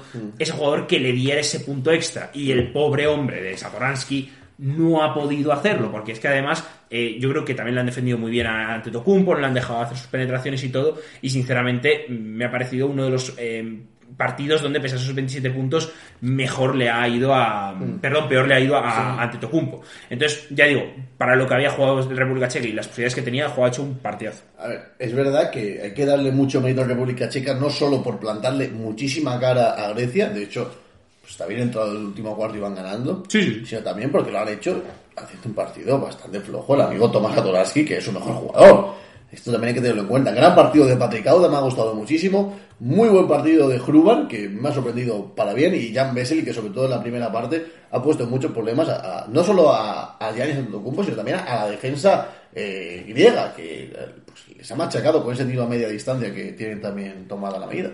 Y, y luego eh, también analizar un poco eh, el tema de que cuando hay tanta diferencia de calidad individual entre dos selecciones, a veces es un, po- un poco injusto, ¿no? Porque Grecia solo ha sido mejor que la República Checa en la mitad del último cuarto, y eso les ha servido al final para llevarse el partido, no de forma holgada, pero al final no han sufrido, sinceramente. No, no, no, sufrido, no sufrido. Eh, ah, se ha enchufado, eh, bueno, eh, Antetokounmpo, que se ha logrado zafar de una defensa checa, que yo creo que también ha acusado el desgaste físico que lleva durante todo el partido. Sí, probablemente. Eh, y después Larinchakis, que desde la línea de tres eh, se ha convertido para mí en el escudero perfecto de Giannis Antetokounmpo en un partido donde los tiradores no estaban funcionando. Es verdad que los jugadores, Eso, que los jugadores griegos eh, en fase de grupos estaban manejando unos porcentajes de tres para mí reales. Muchos jugadores por encima del 50%. Por muy buen tirador que seas, Yo, este partido al final, yo creo que es- define un poco la diferencia entre la Grecia de 2019 y la Grecia de ahora. Es un equipo. el mucho más 2019 maduro. hubiese este partido. Pues eso iba a decir, es un poco la madurez de esta selección que ha mejorado un poco respecto a sus últimos eh, años eh, de selecciones y sobre todo con la incorporación de jugadores como Tyler Dorsey y también de un Antetokounmpo bastante más hecho a FIBA porque al final es un jugador que tira mejor de tres, que tira mejor de media distancia, que es también capaz mejor de, de leer el juego y sobre todo que tiene un entrenador que le permite tener un poquito más de libertad en el juego y ser él quien dirija eh, a su equipo. Entonces al final es un partido que al contrario que de Serbia y que al contrario, por ejemplo, de selecciones mm, como Israel y que tiene muy buen equipo, no, pero me refiero que al final han tenido ¿Sabes cómo partidos dolido, eh? pero me refiero, como República Checa, Israel perdió por no saber jugar. Y yo lo que tenía mejor plantilla Israel. En este caso, Grecia tenía mejor plantilla, pero ha sabido eh, sufrir, ha sabido jugar peor en algún momento que República Checa y al final lo acaba sacando. Y sobre todo me quedo con esa sensación de que ha superado un obstáculo importante, una selección que hace cinco años no lo hubiera hecho. Sí, no, y que creo que República Checa es la selección que les elimina. ¿no? Sí, A es Grecia. la selección que elimina a Eh, Grecia sí, en el preolímpico del año pasado. Sí, exactamente. Bueno, eh, dicho esto, vamos con el partido que todos estáis esperando. El partido no de la tragedia, sino de la holgura, de la albricia y de la alegría. Y, y- y te voy a decir una cosa, de la redención. De la España. ¡Boh! Dilo otra vez. De la España. ¡Boh! ¿Cómo entra, macho? Del equipo de todos, que metió 102 puntos, 19 de ellos en la prórroga. A Lituania, 94 Lituania, 102 España. Vamos con los jugadores más Voy a destacados. decir un, un pequeño apunte. Vale. De la España que ha pasado octavos de final gracias a un estadounidense y a un italiano. Claro, porque en total, vamos a, vamos a, vamos a seguir, vamos a seguir de- dando titulares antes de los datos. Datos. Jugadores destacados de Lituania. Hay muchos, jugaron muchos muy bien, pero ninguno tan bien como uno que vamos a decir ahora. Pero bueno. Ignas Baradeikis, que metió 17 puntos con esos Muy 3 bien, de 6 en Baradeikis. triples. Bueno. jugó muy bien, a mí es un jugador que ya sabéis que me gusta mucho. y del, y del jugador que hizo Sí. el partido de su vida. Domantas Sabonis, personalmente, no sé, no sé cuándo metió sus 15 puntos, a todas luces insuficientes. Rocas Jokuaitis, 13 puntos, para mí jugó fatal, pero ahí están esos 13 puntos. Ah, fatal, Jokubaitis. Será tu opinión. Tuvo su momento. Falló ese triple que nos dio la prórroga. Solo eso, el resto lo hizo muy bien. La vida es dura. Hay que, hay que meterla cuando hay que meterla. Eh, uno de cinco triples. por Además es una frase que se puede aplicar a muchos aspectos de la vida. Mindaugas Kuzmiskas, que jugó un, otro gran partido. Bueno, Bueno, con- ha hecho un Eurobasket increíble, Con Kuzmiskas. Que desde que se fue a NBA sus también jugó este nivel. jugadores sin equipo. Sí, sí, sin equipo, pero que en este Eurobasket a mí me ha encantado y creo que lo ha hecho genial. Vamos a dar fríos datos. Bueno, de un jugador que, que bueno, que, que- ¿Dónde? que- no, que nos gusta mucho dar datos de. Welcome to Vasconia. Hombre, por supuesto. Nuestro amigo Piedras de Oh, Piedras eh, pero llegó a jugar, tío. No, esto te lo digo en coña. 14 minutos jugó. Hostia, no lo vi en pista, ¿eh? No, él tampoco. Hizo las siguientes estadísticas que nos gusta mucho. Oh, echaba yo de sección, macho. Piedras Yokubaitis, jugador que el año pasado se iba a ir casi a la que NBA. Brazekis estuvo a punto de evitar por anotó 0 puntos, 0 de 2 en tiros de campo, 0 de 0 en tiros de 2, 0 de 2 en triples, 0 rebo- perdón, un rebote, 0 asistencias, 2 faltas personales, muy bien, muy intenso, 0 pérdidas, inmaculado, 0 robos, 0 tapones, menos 9 con él en pista, para un magnífico menos 1 de valoración. Y el último jugador que hay que destacar, esta vez en positivo, es Lucas Lecavicius, que hizo un gran partido saliendo desde el banco, con esos eh, tres triples y 15 eh, puntos magníficos. A mí la verdad es que me, fue de los jugadores que más me gustó. Yo, entre Lekavichus y Mindaugas Kuzmiskas, me hicieron un buen roto también. Muy propiciado por España, que colapsó muy bien la zona. Sí, no, el- el- el- tiradores Sí, abiertos. eso podemos, podemos hablar un poco también de, de- Sí. de Lituania en sí ahora y luego ya vamos a España, que es donde nos vamos a probablemente meter más. Yo, es lo que dice Lasso, o sea, yo creo que España eligió muy bien dónde parar a Lituania, lo paró muy bien, que es por dentro, por fuera dejó más, eh, dejó más triples. Y yo creo que lo eligieron bien. Eh, es verdad que algunos que- jugadores estuvo muy acertados como Brad Davis, pero por ejemplo Balanchunas acabó con tan solo 5 puntos y para mí Sabonis, pese a sus números, fue bastante intrascendente. Eh, intrascendente Sabonis tuvo sus canastas de calidad individual. No, como es- él siempre. es muy bueno, pero- Eh, Balanchunas, bien frenado por España, sobre todo sacándole esas faltas, que estuvo fuera del partido prácticamente todo el rato. Después quiero que mires, Pablo, cuando hablemos de la selección, quién fue el segundo jugador que más jugó, que te va a hacer gracia. Y, eh, porque probablemente no, no sé a quién pienses. Y después, eh, creo que España decidió muy bien en el sentido, yo creo que todo esto forma del plan de Dil Maestro. Dil Dil- Maestro. Dil Maestro. Dil Maestro. Es el tío más encomiado de España después de Eduardo Inda. Il Maestro Estamos- Vini. está- y Pedrerol, estamos hablando de Sergio Scariolo. Eh, es verdad que España comenzó muy bien colapsando la zona. Después hablaremos de esa. de, de- de- de la mítica caja y uno de Escariolo. Lazo, no sabía que estábamos en misa porque estamos leyendo la Biblia del Es baloncesto de eh, el Mesías de Sergio vamos, vamos a decir que Escariolo inventó el baloncesto y no de manera irónica. No, no, no. Eh, Escariolo inventó las zonas. Escariolo y Javier Gutiérrez son los dos mejores entrenadores del baloncesto español. Uno es la ficción y otro la realidad. Sigamos. Estoy en Twitter y me ha hecho Que después de esto no. Eh, empezó Lituania muy bien, de hecho. Eh, en el primer cuarto yo me quedé un poco preocupado porque es verdad que España había jugado mejor que Lituania, no así nos iban ganando. Eh, ha habido un momento donde parecía que Lituania iba a romper el partido último cuarto con ese, con ese más 11. Luego llega la, la, la magia de caja y uno. Pero creo que es que lo dije muy bien. Dejar, dej- dejar que tiren, que nos ganen a triple. Los empezaron metiendo, pero yo creo que con el desgaste de la caja y uno, con el desgaste también que estaban teniendo que hacer en defensa, eh, acabaron un poco frustrados y al final, tiros liberados, que eran tiros liberados, no les acabaron entrando. Exactamente. Eh, ahora hablamos de España, de cosas, pero antes de nada, tengo aquí una cosa que voy a leer. Real Decreto 522-2022 del 27 de junio, por el que se concede a la nacionalidad española Lo tenía tener preparado. por carta de naturaleza a don Lorenzo de Ontes Brown. Texto original. A propuesta de la ministra de Justicia, en atención a las circunstancias excepcionales que concurren en don Lorenzo de Ontes Brown, circunstancias excepcionales ser Michael Jordan, y previa deliberación del Consejo de Ministros en su reunión del día 27 de junio de 2022, vengo en conceder la nacionalidad española por carta de naturaleza a don Lorenzo de Ontes Brown con vecindad de civil común. Esta concesión producirá efectos con los requisitos, las condiciones y los plazos previstos en el Código Civil.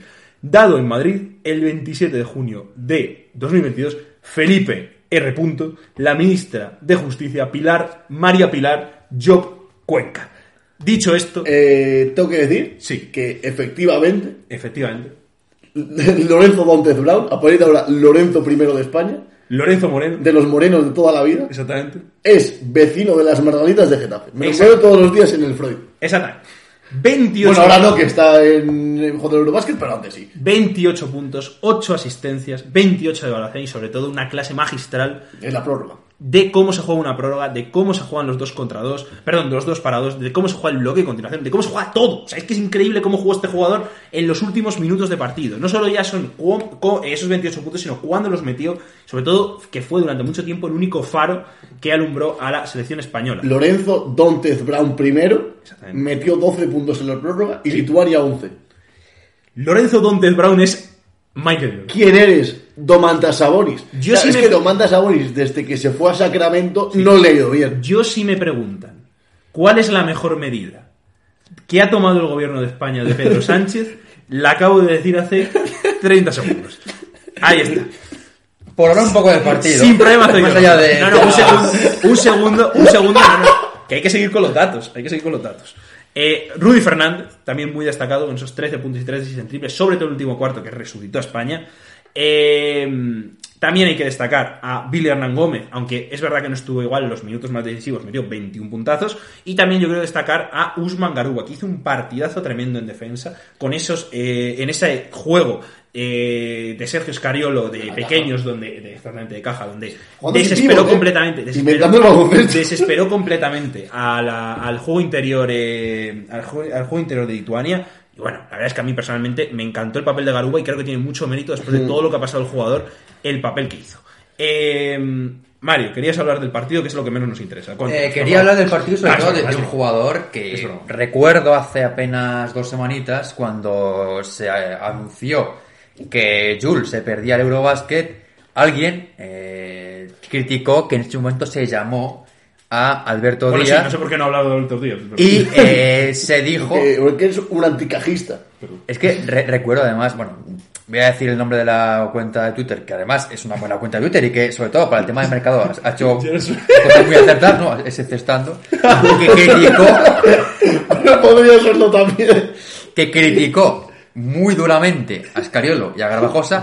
Es verdad que muchas veces ya es una cruzada personal contra Garbajosa, que puede tener razón muchas veces, pero aquí yo creo que La, la cual apoyamos, por cierto. Me encanta porque Voy a Mario, decir perdón, a Mario, quién Mario- pidió que convocara. Mario ha empezado diciendo, no empezó diciendo, vamos a hablar del partido, y él se ha dedicado vamos a a decir- Llevamos los de partido y me he dicho, por cierto, eh, ¿estás intentando por aquí? ¡Viva! No, es que eh, Pablo, este señor, quedas estando en el Twitter de... de este Pablo señor Soler. pidió que se convocara a Quino Colón porque estaba mucho más recientemente que Alberto Díaz, que ya se había hecho la temporada con Unicaja de Málaga. Mira, Colón, macho, tiene una primera línea defensiva férrea. Dicho esto, Alberto Díaz, partido tremendo y sobre todo, no es el partido, es que es lo que transmite el en pista. ¡Pah! Tremendo. Es que defiende desde el base hasta el alero y el pivot le pone el- su- toda su intención y a veces le provoca faltas en ataque. No, y perdona. No lo puede parar, pero hay un sí tiro que le incomoda. hay un tiro de Alberto Díaz que no sé si recordáis de media distancia sobre bote cuando España lleva un atasco de minutos cuando creo que llevaba incluso 10 arriba a Lituania que es increíble o sea que es que es como el tiro para mí clave casi del partido es ese y lo mete Alberto Díaz para mí Alberto Díaz además es el jugador de baloncesto defensivo y cabrón que menos pinta tiene de jugador de baloncesto y de ser Y- y- que además es la mascota del Unicaja de Málaga. Sin duda, es, un, es chaval que parece un cacho de pan, seguramente lo sea, y que en este Eurobasket, pues para todos sus rivales es el Eh. super pesadilla, sobre todo para los pases rivales. Ya lo hizo con Larkin, ayer le pasó con Jokubaitis y luego hasta con Brad Davis, que fíjate lo que le saca Brad Davis de cuerpo, de físico y hasta de altura a, a Alberto Díaz, y no pudo en la última jugada matarse del jugador malagueño. Y aparte de Alberto Díaz, aparte de Cariolo, por supuesto, me quiero quedar con otro nombre, que al final tiene que ser el líder de esta selección, que es Hernán Gómez, que es verdad que es un jugador que siempre la sospecha, bajo la sospecha de que es muy bueno, muchos puntos, muchas muy No, pero, pero luego es- ese ser muy bueno no lo demuestra en los momentos importantes. Ayer es verdad que no se puede decir que fuera él quien ganara el partido, pero sí que estuvo bien cuando tenía que estarlo, sobre todo al principio estuvo bien por ejemplo Sí, al principio fue cuando- es que eh, creo que hubo un marcador que iba 6-6, los 6 de Britoña eran de Jokubaitis, puede ser, o de... No, de Valentín. no Brad Davis no creo puede ser no, no, Eran no de. Jokubaitis. Eran los Jokubaitis, y los 6 de España eran de, de Billy. Pero al final es un jugador que solo con su sola presencia eh, provoca que a veces eh, España tenga opciones por fuera y por dentro a veces también que, con los que no te contaría si no tuviéramos a Billy. Que no es el mejor jugador, no es el mejor líder, todos estamos de acuerdo. Pero al final es un jugador que con la tutora de Escariolo ha conseguido ser un poco ese, es que, a ver, bajo muchísimas distancias, un poco ese Pau de esta generación. Un jugador que no es ni mucho menos que Pau Gasol, un jugador que no tiene ni mucho menos la capacidad de liderazgo que tiene Pau Gasol, o que tenía, mejor dicho, pero al final es un jugador que es muy bueno en ataque, que te aporta mucho y sobre todo que eh, ayer, cuando tuvo, tuvo que aparecer, sobre todo recuerdo, son momentos importantes del partido, ese rebote que pone a España por delante y luego llega el planmeo, es un rebote y canasta de Billy, y luego también hubo el final 2 más 1 final, que fue un rebote y canasta de Billy, que al final España le mete en estos cuartos de final. Contra Finlandia tendrá un rol líder, porque al final no tiene ningún grandísimo anotador, ni ningún grandísimo defensor interior Finlandia, con lo cual debería ser un partido en el que Billy sea aún más líder. Pero bueno, Exacto. Pa- para ver el partido de Finlandia, luego lo hablaremos, hay dos claves. Eh, y otra cosa, otra cosa, antes de que Mario reviente el micrófono con, con ese sonido mesilla. Eh, no hemos hablado de Don Rodolfo. Eh, y, hay- bueno, y hay, que- y hay que hablar de Don Rodolfo Fernández. Estuvo cuando se necesitaba, con esos 3 de 6 en triples, en un partido. Por cierto, España tiene mucho mérito de ganarlo, no solo por la selección a la que nos enfrentamos, no solo porque Escariolo volvió a inventar el baloncesto, sino porque España lo gana habiendo eh, tenido un porcentaje paupérrimo de un 22% en triples. sí Eh, mucho mérito. Pero Rodolfo tuvo un 3 de 6, metió triples muy calientes. no no cuando peor estaba Cuando España peor estaba, y además es innegociable para la defensa. No, una, no. una vez más, poniendo a riesgo su físico, no no que este hombre va a acabar saca- sacando faltas en ataque, se tiró a por una pelota como si fuese Dennis el Rodman, que se salió del campo y la salvó. Eh, una cosa tremenda el partido de Rudy. Y me gustaría también hablar del partido de Juan Jordan Gómez. Porque por fin yo creo que fue el jugador que España pedía, con esas labores de intendencia, en el rebote, metiendo de canastitas, 13 puntos. Para mí, incluso fue de los mejores del partido hasta, hasta, el inicio del tercer cuarto. Juan Jordan Gómez, muy bien en ataque, cumplidor en defensa, ayudando en el rebote y además fue el segundo jugador de la selección que más minutos jugó. Ahí. Con 30, con 30 minutos. Es verdad que hay que decir también que jugó de más, primero, porque su titular se cagó de falta muy pronto y estuvo terriblemente malo, y al final, es verdad que jugó bien Juancho, pero yo, que lo he dicho antes fuera de micro como vosotros, es un jugador que es un poco como se decía de Mirotic en sus inicios en el Barça. Un jugador muy bueno en 75 minutos, pero los últimos 5 minutos como que no está. Pues Juancho es un poco lo mismo. Aparece al principio del partido, mete sus triples, juega muy bien, y cuando le pides algo más, pues no te lo puede dar. Y una cosa que, que quiero poner en balón de Juancho, en valor, perdón, es que el tío no se arruga. Aunque siga fallando triples, él lo sigue, él lo sigue intentando. Y lo sigue y lo sigue. Y sigue Porque hay fallando. muchos- sí, pero, pero, pero es lo que se borraría. Y Juancho sigue ahí, sigue siendo una amenaza. Aunque no los meta, lo tienen que defender. Y es una persona más a la que estar atenta. Porque el tío, aunque no es defendido, tiene la, capa- la calidad y la capacidad por hacerlo. Bueno, yo creo que a veces se le va mucho, pero bueno. Y sobre todo en defensa, eh, es que se puede notar mucho. Conforme pasan los minutos, empieza muy metido, pero la energía de le dura muy poquito. pa- para mí, Acaba Juancho- al final prácticamente mirando. Para mí, Juancho es un caso Garuba y creo que, según. que- creo que lo va a ir haciendo un Tiene poquito. una ética de trabajo, vamos. No, pero digo que Garuba empezó muy mal y, y poco a poco está siendo de los mejores. Y, y creo que Juancho contra Finlandia lo vamos a ver un poquito mejor y sobre todo porque va a tener un gran reto que creo que le puede motivar, que yo creo que le va a tocar tres veces, bailar con la más fea, que me llamada la Marcanen. No, y, y yo, creo, yo creo que Garuba también con Marcanen basta esto, porque Garuba es un jugador que Eh, sin y- anotar. De an- se va a cagar Rubí. Garuba, yo creo que sin. sin bueno, cuidado, Mario, a ver. Mario, Mario, Mario, No puede ser que Ma- Mario, sea- aquí el Kim meta baloncesto es Escariolo. no, no, hagas mal. Es que no puedes poner a Marcanen a defenderlo a Villar. A no, me lo siento mucho. No. No, pero yo creo que a Garuba el- sí. el- el- el- la, la solución Garuba de palo me ha gustado, porque No, además creo que puede sufrir mucho contra algo que es un jugador muy físico. Yo creo que, que No. Marcanen contra jugadores físicos A puede ver, a mí no me sorprendía que le pusiera algún jugador exterior porque Pero hay Garuba efectos que, prácticos que le veo demasiado A ver, hoy- pesado ahora para jugar. Sí, con- eso puede ser. o- hoy, hoy la ha defendido Bogdan Bogdanovic.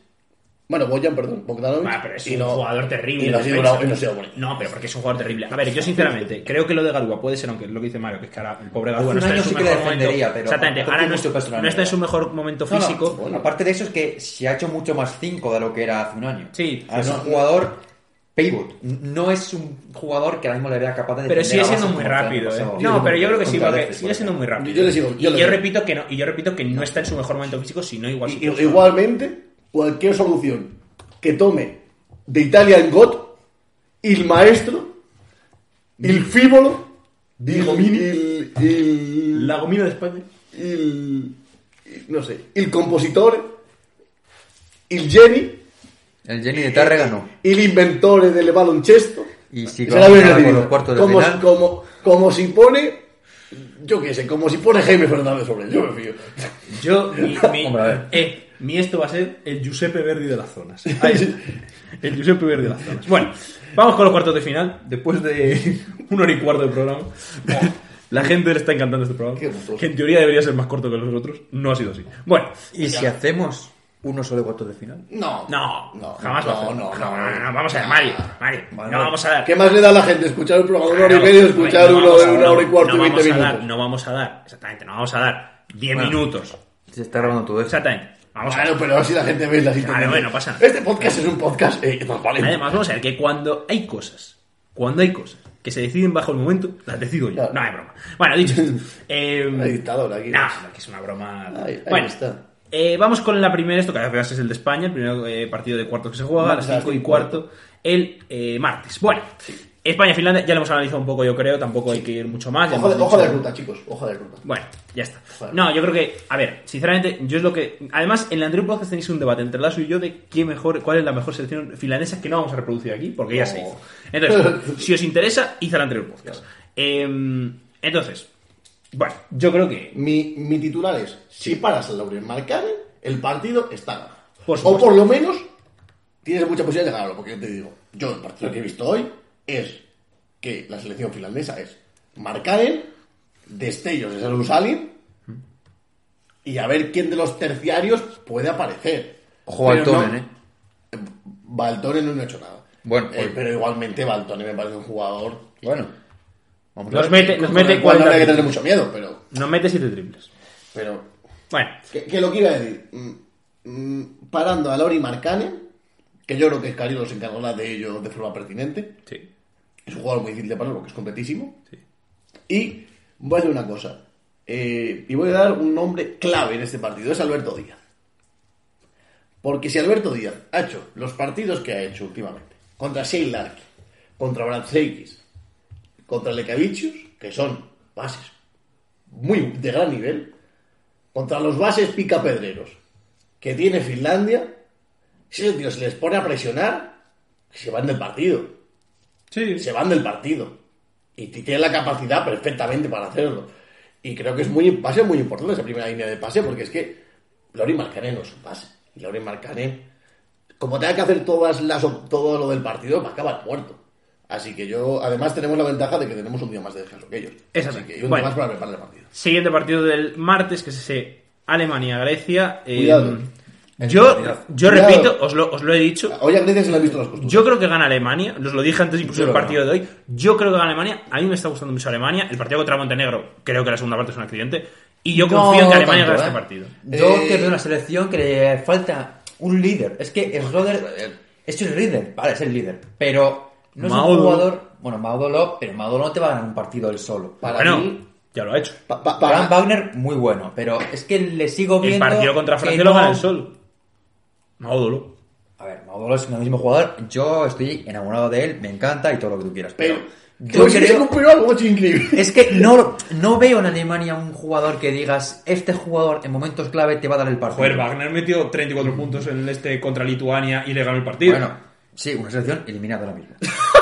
Entonces, vamos a ver qué pasa con no, no, Mario, pues no te gusta Alemania y ya está. pero no me digas que no te jugador. Sí me gusta Alemania, pero tiene muy buenos jugadores, pero me pasa un poco como con Serbia, de que tiene un grandísimo bloque, una grandísima plantilla, pero que nunca llega el momento Mira, importante yo a dar el momento, repito, a dar con ese- lo que se ha visto ya ante Tocumpo, que a veces cuando hacían el, el- los tres granjeros de, de- de Chequia, el, el- el muro, el, muro este que le hacían hace cinco años para defenderlo y funcionaba, y se cagaba ante Tocumpo, yo creo que Teis, que es un verdadero asesino, eh, y, y, con, y los, y lo- vamos, el juego que puede tener Alemania, es que le puede, vamos, Creo- le pueden empezar a golpear y No, se puede sacar del partido. hacer, yo creo que, pero que- que Alemania puede, Alemania, plantear sé. el partido que No, ha no, pues, planteado de la República. Checa Mucho con, mejor. con mejores miembros que Daniel Pix es un tío acostumbrado a ante Tocumpo Y tienen que recuperar a y Nico que, Bilbao, y ¿eh? que, y que, y que además eh, este año los Celtics lo han parado muy bien y Daniel Pix ha estado presente en esos partidos Es verdad que con un rol menor Bueno, pero, pero- pero la, la táctica se la debería saber Hombre, yo parar. Vamos el banquillo lo veo muy bien, Yo pero- creo,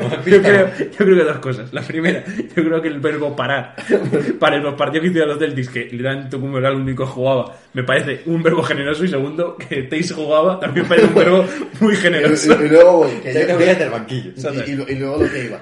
Estaba mí con Udoka muy bien. Lo que me ofrece un poco más de dudas es la defensa exterior de Alemania para frenar a los Nicalates, a los Tyler Dorsey, a los Larinsakis, que puedan ir apareciendo los Lucas. Eso no te preocupes. Nick No está dentro de la hoja de ruta. No te preocupes. No está, vamos, eso, eso que aparezcan esos no está dentro de la hoja de Mira, ruta. mira, yo creo que además, otro jugador que yo creo que va a ser clave, que no, creo que en esto es mí sabéis que es un jugador que soy, tengo una debilidad increíble por él. Tiene mal que. que Timan. Perdón, a hablamos del a- te- belga del te iba a decir- Leicester. Tielemans. te iba- te iba a decir, Tielemans, que viendo que no le van a traspasar, que yendo irse del Leicester, que no me extraña que siga ir del Leicester, ha decidido dedicarse al baloncesto. ¿Por qué le llamo Tielemann? Porque Tielemans es un jugador del Leicester. No, Sí, pero, porque Es, vamos a ver. es Timan. No, es que no es así, es T-H-I. Buah, espera un segundo. Esto la gente lo está disfrutando muchísimo. Está Pablo y Mario buscando cómo se escribe el nombre. No sabemos cómo se escribe Timo. Mira, a- Oh, coño. bueno, bueno, bueno, bueno. Espectáculo de podcast. Bueno, tampoco se escribe así. Este- ese. sabe- cómo se A ver. El Timan ese. Vamos a buscar. El espía alemán. Timan, pues, ah, pues Tielemans, pues eso, es que claro. No, pero no pues, Tielemans. Tiene una, Tielemans. tiene una seguro, joder. Y alemán, que además es un corredor del conjunto Jumbo. Bueno, que ya sabéis que es un jugador que aunque no se va a pronunciar me gusta mucho y eh, que yo considero que vamos que también tiene un rol eh, clave por ser un jugador súper versátil que creo que la defensa de Antetokounmpo puede funcionar. Es verdad Ante que, pues. Pero me gusta mucho. fíjate. Lo puedo hacer bien, lo puedo hacer bien. No, no, sí, sí, a mí ya sabéis que, que me gusta. Tierman, Tierman y Furman y Kormaz también. Bueno, Eh, vamos al siguiente. exacto. Dios. siguiente partido. Eh, vamos bien de ritmo ahora. Eh, para mí, por cierto, la hoja de ruta, eh, aunque yo creo que va a pasar Grecia, está porque, eh, pasa porque Alemania le gane a Grecia. Pasa Alemania. Bueno, para mí, en mi opinión, ligera. Siguiente partido, 5 y cuarto, Italia-Francia. Hablamos del miércoles. Eh, voy a Hablamos ya de miércoles. Voy a decir una cosa. En Italia, holgadamente. Holgadamente no. Yo no colgadamente no, pero que es verdad que a mí, entre estas dos selecciones, Yo la creo que, que más me ha Francia. gustado es Francia. A ver, es que que ha no vas a gustado buscar Francia. jugar, No, ¿cómo está la que, menos, la que menos me ha gustado es Francia, pero es que Italia no lo veo una hecho un selección partido tan bueno. sólida como para hacer dos partidos tan Yo, buenos. yo partiendo de la base de que Francia no debería estar en, en cuartos de final. Bueno, pues, nada, pues vete a protestar al Eurobasket, es que es tremendo. Pues nada, pues vete a protestar a, a Tamar. No, no, es que es no. increíble. No, no, pero digo, como es una selección que parece que debe estar eliminada, creo que va a quedar Pues eliminada. que pase Turquía a semifinales y ya está. No, no. Si Turquía tampoco merece estar en... en- Entonces aquí en ese como partido- el tenis un bye, ¿no? que- que- pasan que pasan de- por deberían, deberían, de- deberían haber eliminado esas dos y, y que pasas la República Checa. Claro. Claro, ca- cambia también el cuadro, ¿no? Claro, claro, claro. Claro, De hecho, yo dejaría desierto un lado entero del cuadro y así Alemania eh, y España sería tenía medalla. No, pero yo creo que va a ganar Italia, ya fuera coñas. Yo- Yo, creo que vienen muy arriba tras la victoria contra Serbia y que Francia viene con muchas Mira, dudas. yo creo que en deporte es raro, después de una sorpresa, ganar el siguiente partido, sobre todo cuando el equipo que te enfrentas es peor que el equipo a que has dado la sorpresa. Eso es lo primero. Y segundo, lo que dice Mario, Italia es una selección muy regular de- después de todo. A mí no me sorprendía que, ganar, que pasaran porque Francia está jugando fatal y lo hemos hablado mucho y no vamos a volver a hablarlo.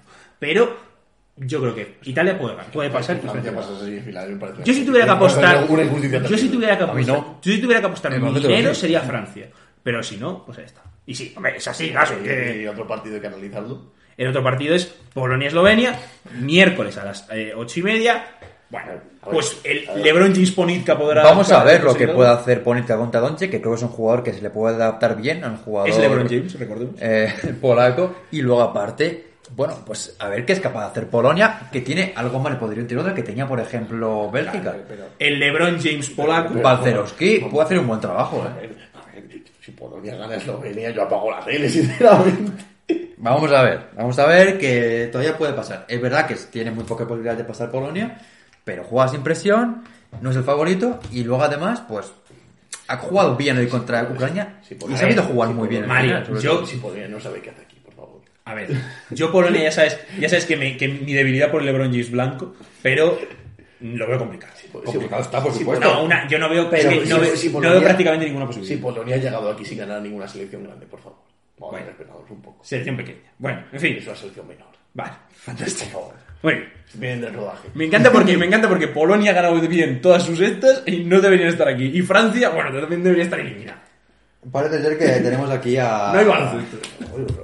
Francia, eh, para mí debería estar eliminada, pero, pero, pero porque en un partido normal Francia hubiese quedado eliminada. Bueno, pero es que así lleva el deporte, así lleva el Si baloncesto. no me estoy dejando, estoy, estoy diciendo que yo, si fuese un seguidor de la, de la selección francesa, estaría enormemente preocupado y estaría muy enfadado con Bueno, lo primero, si fueras seguidor de la selección francesa, serías francés y ya es un problema de base. Y ahora ya además... Saludos a nuestros seguidores franceses. Que probablemente sea ninguno. Bueno, Bueno, dicho esto, abrazamos a Antoine que nos está escuchando. Bueno, Un saludo. Eh, lo- Eh, hola, bueno, ya Es está. es Suficiente. amigo de Miroslav. Suficiente. Eh, Muchas gracias por escuchar el podcast. Eh, ha Nos durado hasta aquí. Muchas- Igual ha durado- muchas, muchas gracias por Y escuchar ayuda a un psicólogo, por favor. Exactamente, tomamos un psicólogo, no estáis viendo la cabeza. Eh, muchas gracias por, por escucharnos. Eh, remitimos eh, la invitación a Lorenzo Brown a este programa, o a todos los que quiera. Y eh, nada, eh, nos vemos aquí, pues seguramente después de cuartos de final. Y, y nos- seguramente. eh, eh, y nos vemos en barajas. Eh, exactamente. Pues Probablemente nos vayamos en. Barajas. Exactamente. Un abrazo a todos y adiós.